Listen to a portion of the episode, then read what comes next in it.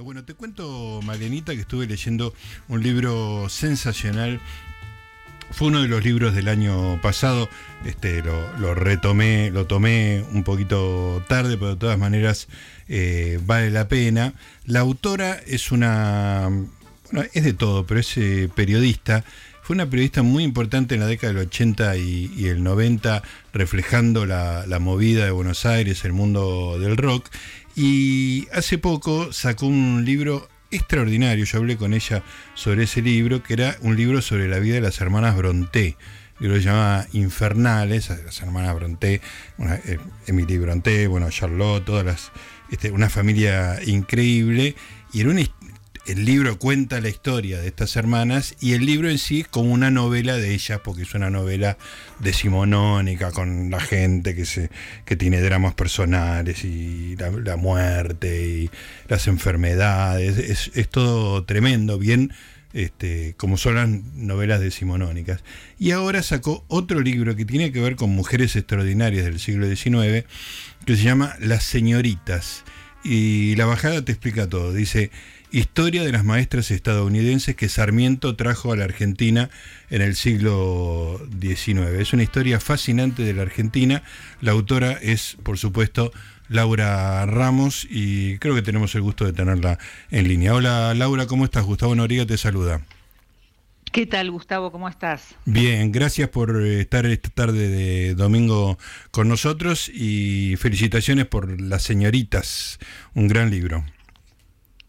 Bueno, muchas gracias. Eh, es un placer hablar de, estas muchachas, de las que yo me fui enamorando una por una, porque las historias son apasionantes. Apasionantes, increíble. Realmente es este. Bueno, eh, encontré muchas, no similitudes, por supuesto, porque cada ámbito geográfico es distinto, pero estas historias del siglo XIX que juntaste en Infernales y acá, digamos, son como una pintura de, de la segunda mitad del siglo XIX muy impresionante, Laura. ¿eh? Es, este, ¿Pensabas que en algún momento de tu vida te ibas a dedicar tan seriamente al siglo XIX? Eh, no, no, no es que lo haya formulado, pero sí es cierto que cuando era chica leía eh, las novelas que se leían en esa época, que eran las novelas rusas, a Tolstoy, todo esto era siglo XIX, claro. a Flaubert, a Balzac, eh, a Dickens, claro.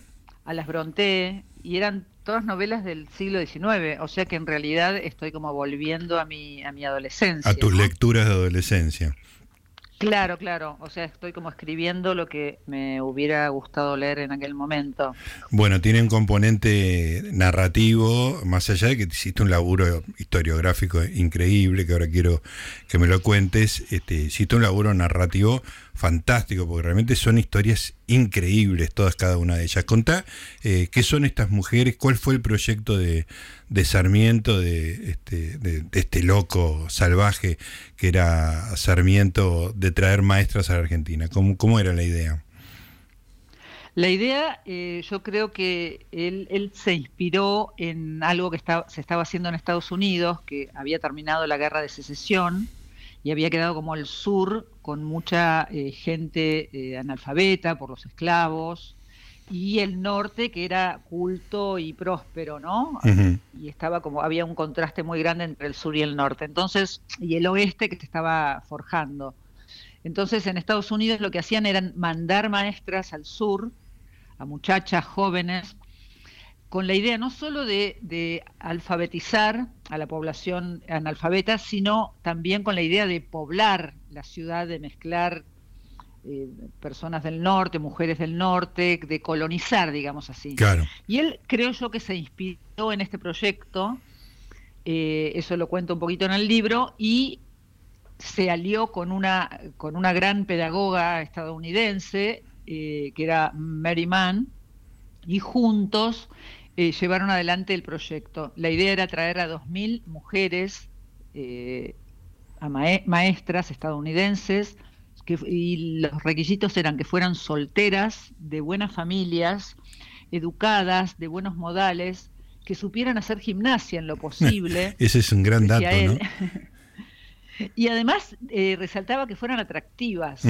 esto esto tenía que ver como con la idea de que los, de que los alumnos, con la pedagogía Pestalozzi, que la idea es que los alumnos eh, aprenden por imitación.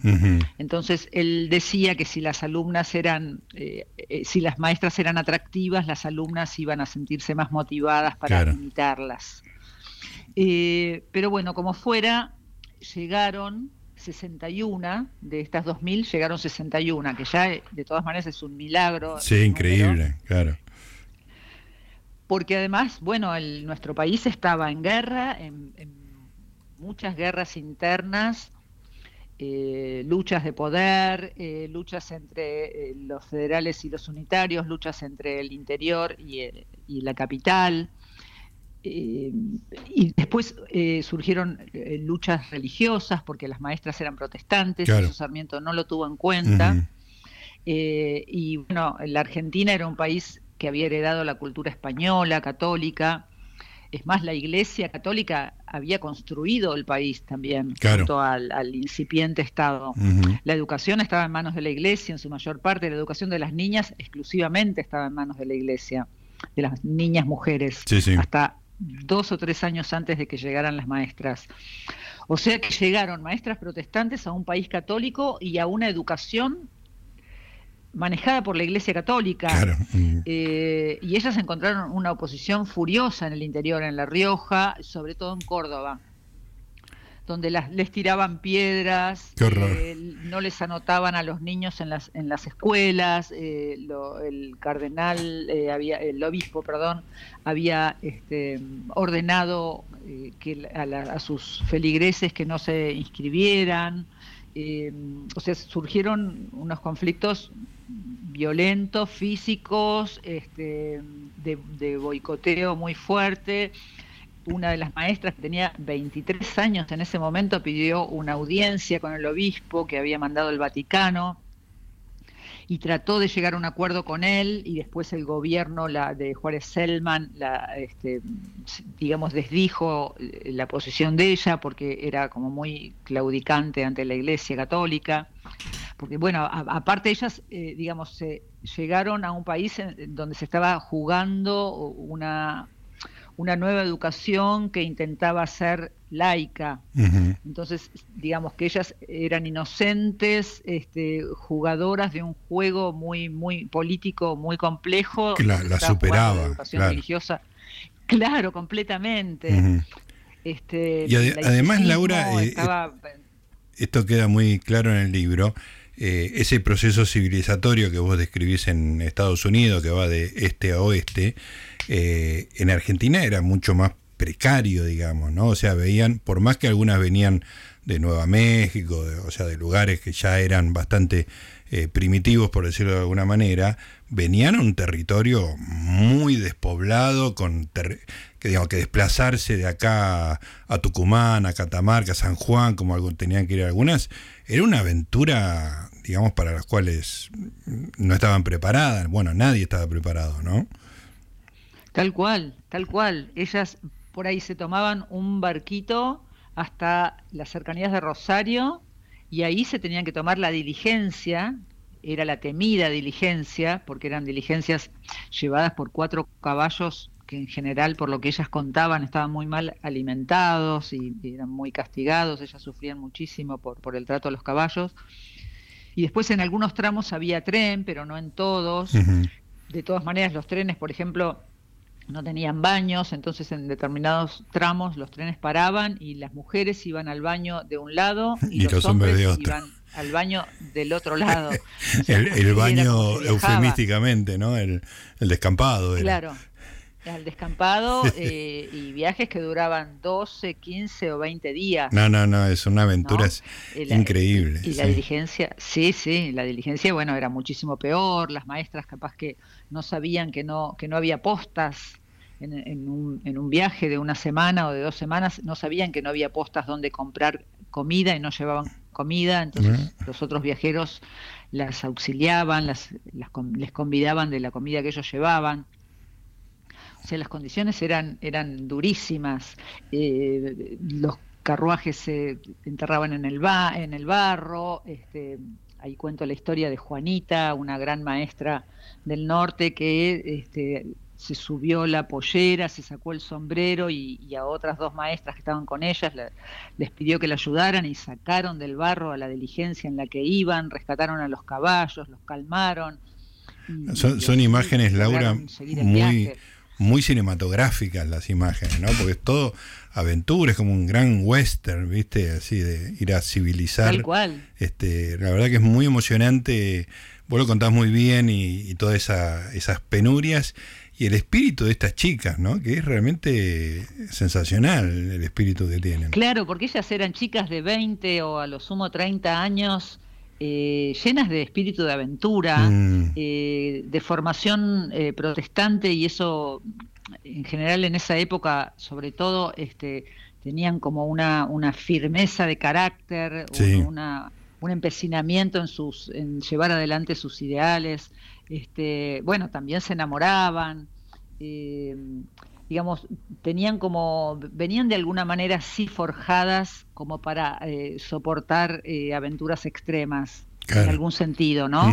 sí, sí. Eh, muy bien educadas y con, muchas ganas de, inaugurar las escuelas. A veces llegaban a las provincias y se encontraban con las maestras locales que, resistían la llegada de estas maestras extranjeras y tenían que a, la vez, digamos, luchar con contra estos nuevos problemas que no se les habían ocurrido, ¿no? Como por ahí las maestras locales vivían en las escuelas y tenían que desalojarlas, o sea, se encontraron con muchos problemas. También se enamoraron eh, y hubo casamientos y hubo noviazgos y hubo muertes. Eso es una... Atacó la fiebre amarilla. Claro, eso es una cosa que me, me había impresionado mucho en Infernales y bueno, cualquiera que haya leído así Dickens o, cualquier novela decimonónica, eh, sabe que la muerte está presente, la muerte a destiempo, por decirlo de alguna manera, ¿no? Como que ahora en el siglo XX, XXI, estamos acostumbrados a una esperanza de vida, cuidados y estamos demasiado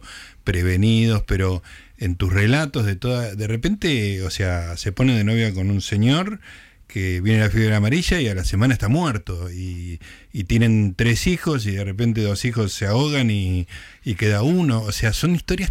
La muerte está presente todo el tiempo y como una posibilidad no a largo plazo, sino inmediata. Eso es siglo XIX, digamos, ¿no?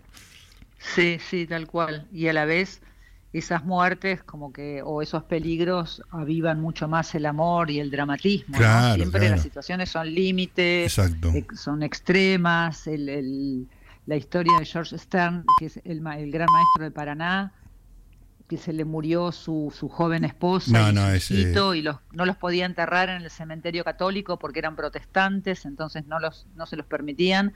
Y mientras la iglesia deliberaba, él esperaba a las puertas del cementerio con el cadáver de su esposa, con un, con un rifle en la mano eh, y con un fuego para ahuyentar a las bestias, a los animales salvajes. esa historia, esa historia, Laura, eh, vale la pena que nos quedemos un segundo. O sea, la imagen de una persona a la que se le acaba de morir su joven mujer, digamos, ¿no? Que no le permiten cristiana sepultura, digamos, dentro del cementerio. El tipo se instala al lado del cementerio con un rifle con el, féretro con su mujer y hace un fuego para quedarse de guardia hasta que la dejen enterrar. Y el fuego es para evitar que venga un puma, digamos, lo, que el animal que hubiera en la zona. Es, digo, lo ves en una película y es muy exagerado, ¿no? Claro, y, y, con el rifle para disparar porque eh, había, había pumas en, esa, en esa región, pero además estaban en febrero, o sea, el calor tórrido que él sufría en febrero eh, con el fuego al lado, sin embargo no podía no prenderlo porque iban a acechar, estaban acechando las, los animales salvajes. Entonces tenía que prender el fuego y, el cadáver, se, mientras tanto, Eso, en descomposición. el calor y, al tercer día ya no aguantó más y la tuvo que enterrar ahí afuera. Y él mismo hizo un dibujo donde tres días también después también enterró a su hijito, eh, donde están los dos cajoncitos en la parte de afuera del cementerio mm, católico. El, dibujo está reproducido en tu libro, está es como una especie de skyline este de, lo que él está, lo que él veía al borde del, del, cementerio. Pues es que, bueno, una historia que yo conocía, un dato muy suelto, pero aparece un personaje aquí y allá, sobre todo al principio, eh, un personaje que es extraordinario y me quedé con la fantasía de que por ahí vos podías escribir una biografía de ella. Te lo encargo yo, digamos, este que es eh, Juana Manso. Qué personaje, yo también lo descubrí investigándome. ¿Viste lo que es? Es una cosa de locos. Contá un poquito, contá un poquito y evalúa la posibilidad de escribir una biografía de ella. Sí, es un personaje apasionante. Eh, una de las maestras, Mary Gorman, eh, fue la primera que llegó en 1869 eh, y apenas llegó ella, en ese momento estaban las luchas civiles entre el, interior levantado en armas y la capital estaban en un momento de, mucha violencia y sus amigos estadounidenses le recomendaron que no fuera a San Juan, que era, o sea, Sarmiento le había pedido que fuera a San Juan a inaugurar la escuela de San Juan, que ya estaba lista esperándola. Cuando ella llega y, los sus compatriotas le dicen que no vaya bajo ningún concepto, que estaban matando este, a, la gente en los caminos, eh, la conminan a que no vaya, ella se enfrenta a Sarmiento y le dice que no va a ir a San Juan. Entonces Sarmiento se enoja muchísimo y aquí en Buenos Aires la acoge Juana Manso que es una educadora eh, aquí en Sarmiento, que bueno, era tan inteligente, tan brillante, sabía ver a las mujeres y sabía ver y sabía apreciar a las mujeres inteligentes. Sarmiento la incorporó a su gobierno y Juana Manso, que tenía un cargo muy alto, eh, la, protegió a Mary Gorman, pese a que Sarmiento estaba enojado con ella, pero ella la protegió. Mary Gorman la llamaba mamá. Eh, y Juana Manso era una educadora de la misma talla de estas maestras que vinieron de Estados Unidos, no menor, que daba conferencias hablando, por ejemplo, sobre la gimnasia, que era la eutonía, que es un, movimiento que actualmente, o sea, es algo que se hace actualmente, como algo de mucha avanzada. Eh, y Juana Manso en sus conferencias daba eh, ejemplos de la eutonía y, ejemplos de la gimnasia, y ella misma eh, se ejercitaba mientras la silbaban y se reían de mm, ella y se burlaban de ella en las conferencias, eh, y tenía que enfrentarse con, un país que no la entendía, que no la comprendía. El único que la entendía eh, era Sarmiento. Fue Sarmiento, claro. Eh, me, llamó muchísimo la atención esto y después protegió a otras dos maestras que vinieron después que Mary Gorman y que ella, Juana Manso, se había comprometido con Sarmiento a no hablarle mal del interior a estas dos nuevas maestras. O sea, Mari Gorman, la primera maestra, y Juana, y Juana Manso se habían comprometido con Sarmiento a que cuando llegaran estas, no, no eran dos, sino tres en realidad, estas tres nuevas maestras recién llegadas de Estados Unidos, eh, le prometieron no este, mostrarle, digamos, la, realidad cruda del interior para que ellas sí quisieran ir a San Juan. Entonces, eh, finalmente, muy a regañadientes, eh, Juana Manso, digamos que omite decirles la verdad a estas chicas. Ellas eh, se preparan para ir y en el, día en el que ellas se preparan y están dispuestas a, subirse a la diligencia, eh, se enteran de que el general Urquiza había sido asesinado a cuchillazos en frente a su esposa y a una de sus hijas. Claro. Entonces las muchachas horrorizadas dicen que no van a ir a San Juan. ¿Dónde estamos? Habrán dicho. Claro, claro. Eh, y lo van a ver a Sarmiento, a, la Casa de Gobierno, porque él era presidente en ese momento. Claro. Y le dicen categóricamente que no van a ir a San Juan. Y Sarmiento, que ya venía, que había recibido la negativa de Mary Gorman primero y ya venía como con tantas ilusiones este, que se le iban rompiendo una tras otra, montó en cólera, o sea, se, enojó muchísimo. Y esto sabemos de, este enojo de Sarmiento por una carta que Juana Manso le mandó a la amiga de Sarmiento en Estados Unidos, Mary Mann. En esa carta, Mary eh, perdón, eh, Juana, Manso.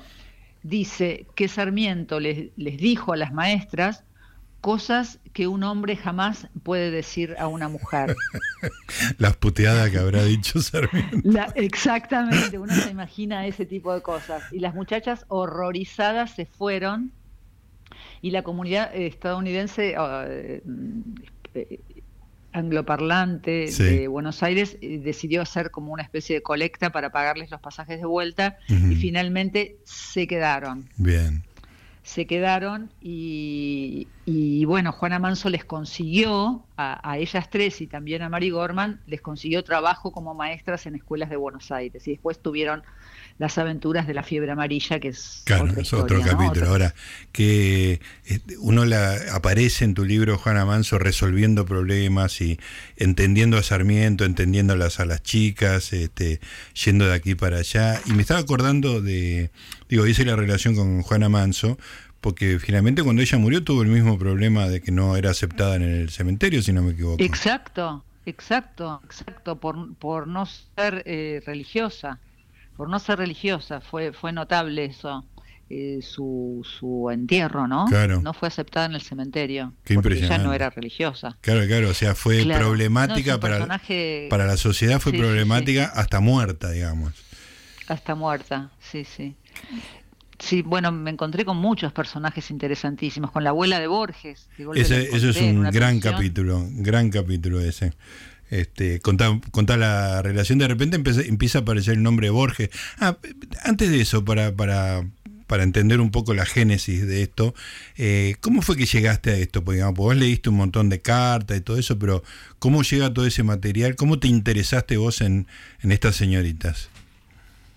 Eh, estaba una vez en la calle Juramento y se largó a llover, estaba esperando eh, hacer tiempo, necesitaba hacer tiempo y me metí en el Museo Sarmiento, que está ahí en la calle eh, Juramento. Porque estabas y me metí, pagué la estaba ahí porque iba a casa de mi analista que quedaba en al consultorio de mi analista que quedaba en Sarmiento, en la calle en la calle, perdón, eh, Juramento. Me metí ahí en el museo, que era muy barata la entrada, pagué la entrada, entré y en el apenas entré a la izquierda había varios vestidos colgados, pero me acuerdo el primero, vi un vestido que parecía el vestido que ilustraba la tapa de Mujercitas, un libro que mm. yo leía cuando era chica. Qué maravilla. Que era un vestido del siglo XIX, largo, eh, muy cerradito, muy, muy sobrio.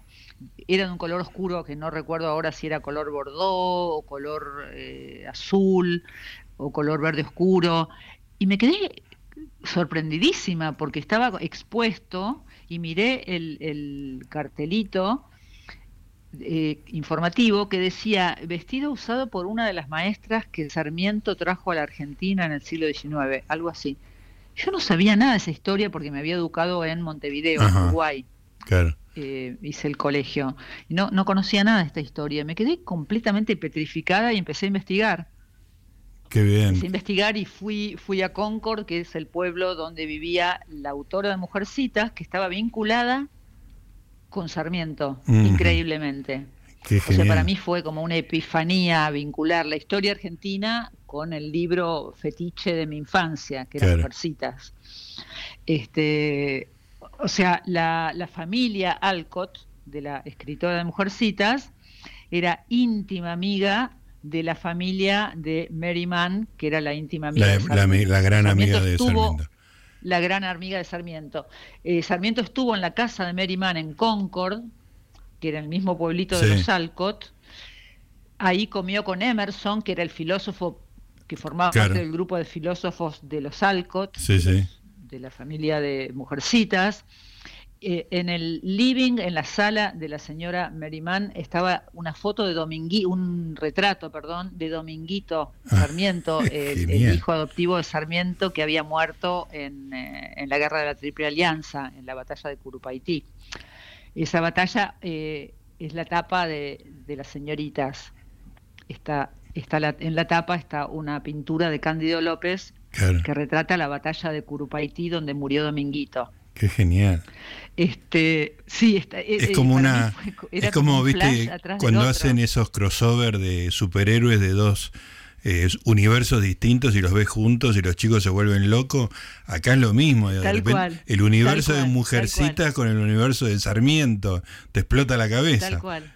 Qué lindo. Me explotó la cabeza. Qué bueno. Me explotó la cabeza porque la ficción y la realidad se entrelazaban y aparte era una ficción que para mí era como algo medio secreto porque leer Mujercitas, que era algo de Estados Unidos, en mi familia como progresista de izquierda era algo muy mal visto, entonces era algo como prohibido y se unía a la historia argentina, fue, fue genial. Fabuloso. Sí, fue genial, así que me metí con todo en, en las cartas de ellas, empecé a investigar en universidades de Estados Unidos. Tienen, conservan las cartas de muchas de ellas, mm. las cartas que ellas mandaban desde la Argentina a sus padres. Son eh, las cosas que vos reproducís de las cartas eh, son deliciosas, ¿no? Porque eran chicas instruidas, vivaces, que sabían escribir, digamos, ¿no? Y, cuentan cosas maravillosas.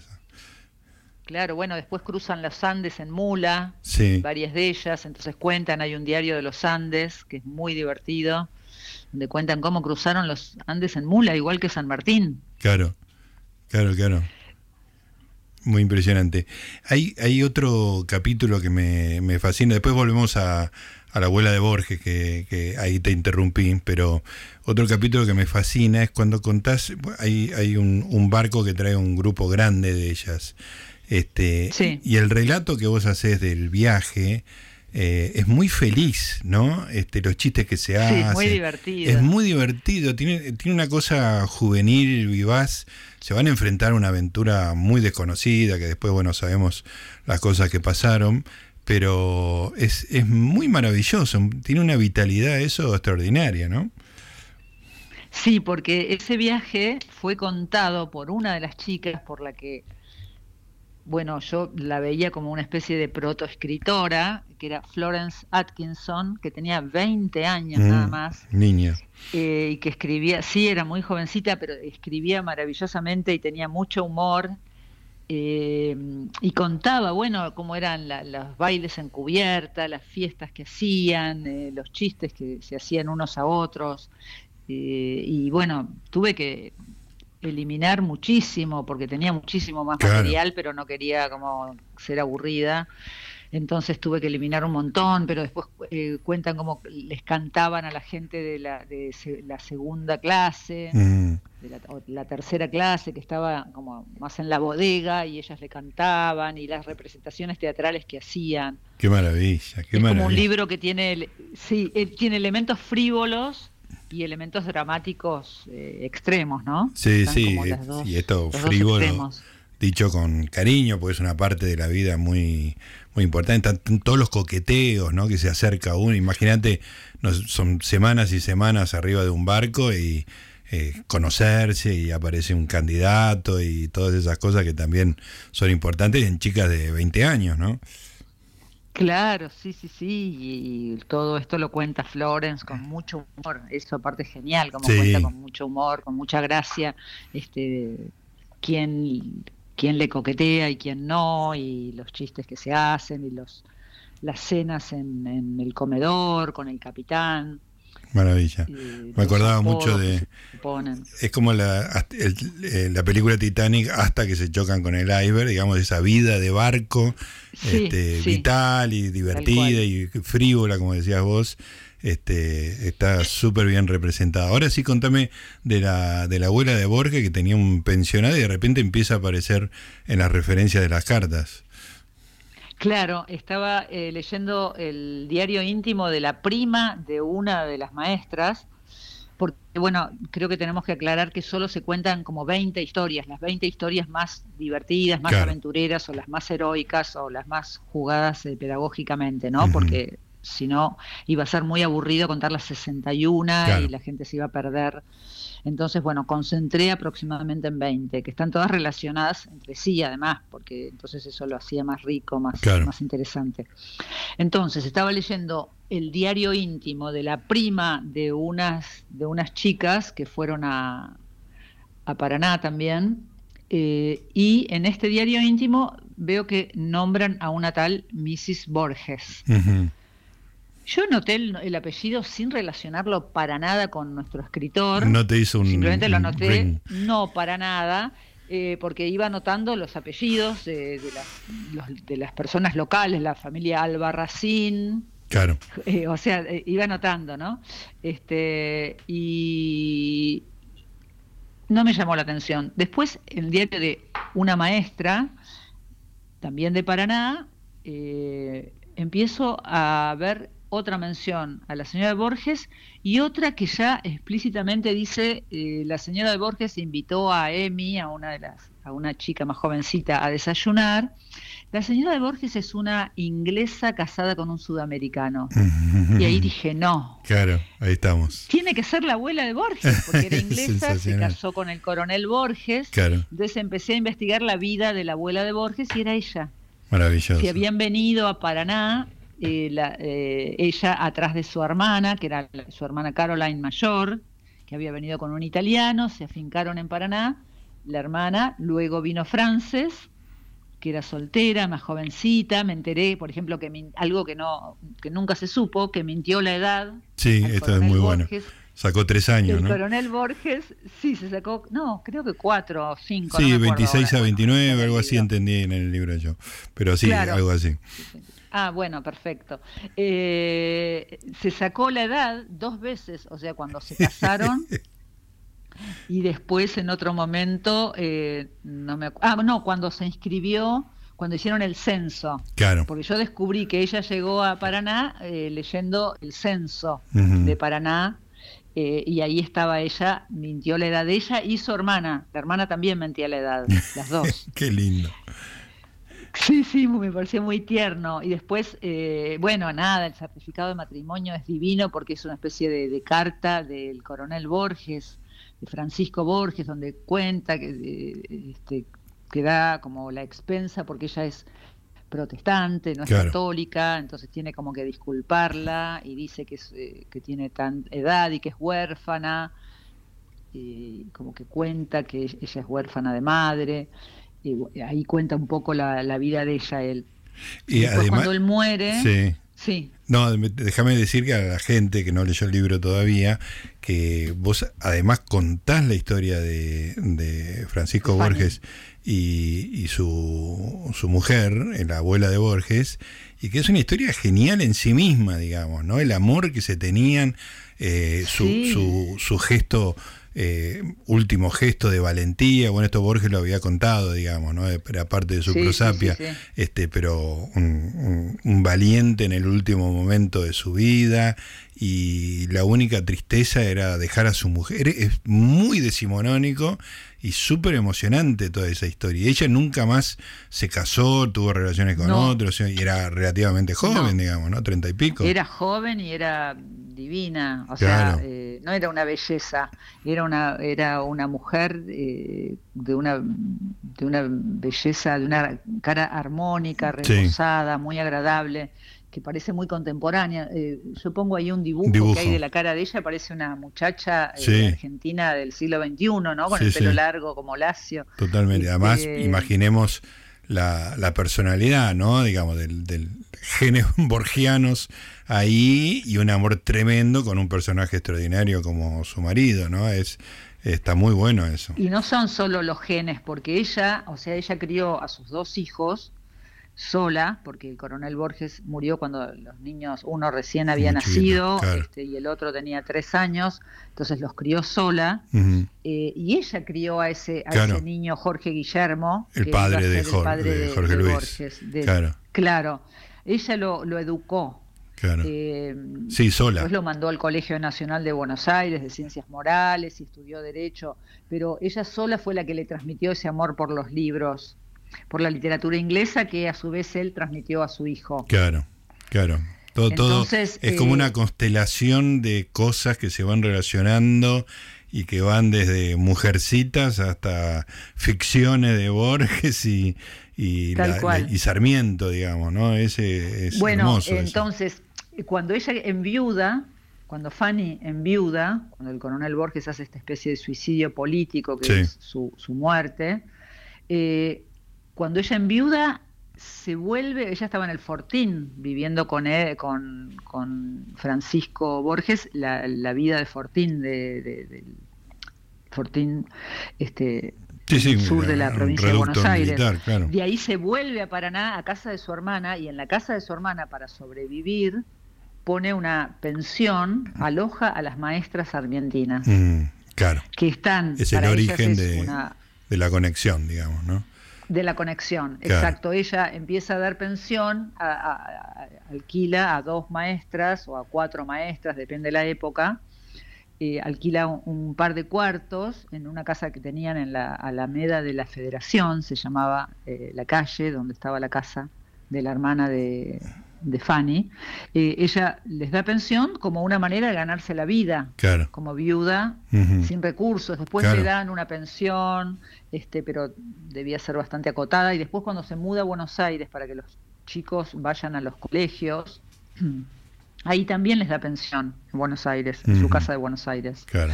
Eh, o sea que está muy relacionada, era muy amiga de las de las maestras ella. Hay todo un capítulo donde se habla de la relación. Qué maravilla. Eh, Laura, ¿qué, digo, esta iniciativa disparatada de, Sarmiento ah, genera todas estas historias maravillosas, gente increíble, muy por arriba del promedio de la gente, en, calidad humana, entusiasmo, eh, valentía, todo, todo lo que uno imagine. Ahora, tuvo, además de generar todas esas historias, ¿tuvo consecuencias educativas en, en Argentina o, fue un fracaso? No, sí, claro que las tuvo. Este, la, escuela normal argentina fue Nace ahí. fundada por ella. Claro. Claro, absolutamente. Y aparte él tuvo la inteligencia no de mandarlas a Buenos Aires. O sea, quedaron en Buenos Aires las que no accedieron a ir al interior, pero él las mandó a Tucumán, a Mendoza, a San Juan, a Córdoba, a Rosario, a Paraná, o sea, realmente a Corrientes, este, a Jujuy. Tenemos, unas historias hermosas de Jujuy, de Corrientes, de las que fueron allá. Este, o sea, realmente fue un proyecto muy federal, pero económicamente fue, fue una catástrofe. O sea, los gastos de, de este proyecto representaron el 30% del total de egresos del país. o sea, de todo lo que de lo que se iba en dinero, el 30% fue para este proyecto, para estas maestras y para estas escuelas. Qué loco extraordinario. Eh, y de los ingresos, o sea, de los ingresos que entraban por tributarios, de los impuestos, el 42% eh, fue absorbido por, este, por, este, este proyecto. Claro. Por este gasto. O sea, fue un gasto realmente extraordinario. Claro. Este, Seguramente habría. Gustavo, yo creo que más o menos. Sí. Que, habría una forma más este, sensata de manejar el dinero, pero lo que generó, lo generó. Ahí está. Bueno, Laura, te agradezco muchísimo toda esta, esta charla y este libro extraordinario que ya, desde ya que estoy recomendando. Bueno, muchas gracias, Gustavo. Muchas gracias por invitarme. Un beso grande, Laura. ¿eh? Un abrazo. Ahí estaba Laura Ramos, autora de Las Señoritas, historia de las maestras estadounidenses que Sarmiento trajo a la Argentina en el siglo XIX. Un, un, libro impresionante que cuenta no una historia fabulosa, sino decenas de historias fabulosas.